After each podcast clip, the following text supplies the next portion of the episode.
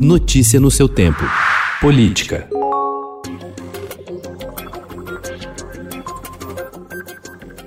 Diante da disputa pelos comandos da Câmara e do Senado, o governo abriu o cofre e destinou 3 bilhões de reais para 250 deputados e 35 senadores aplicarem em obras em seus redutos eleitorais. O dinheiro saiu do Ministério do Desenvolvimento Regional. O Estadão teve acesso a uma planilha interna de controle de verbas, até então sigilosa, com os nomes dos parlamentares contemplados com os recursos extras que vão além dos que eles já têm direito de direcionar.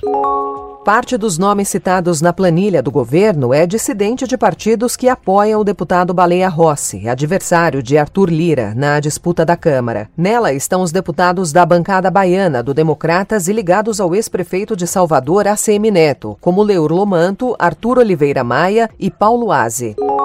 A planilha usada pela Secretaria de Governo para controlar recursos extras revela pela primeira vez a impressão digital de deputados e senadores em contratos que são divulgados sem citações de nomes. Diferentemente das emendas parlamentares, os sistemas de rastreamento do dinheiro público não vinculam as verbas extraordinárias ao deputado ou ao senador que as indicou. A destinação do crédito extra, que deveria primar por critérios técnicos, expõe um modelo de gestão sem critérios claros e formais.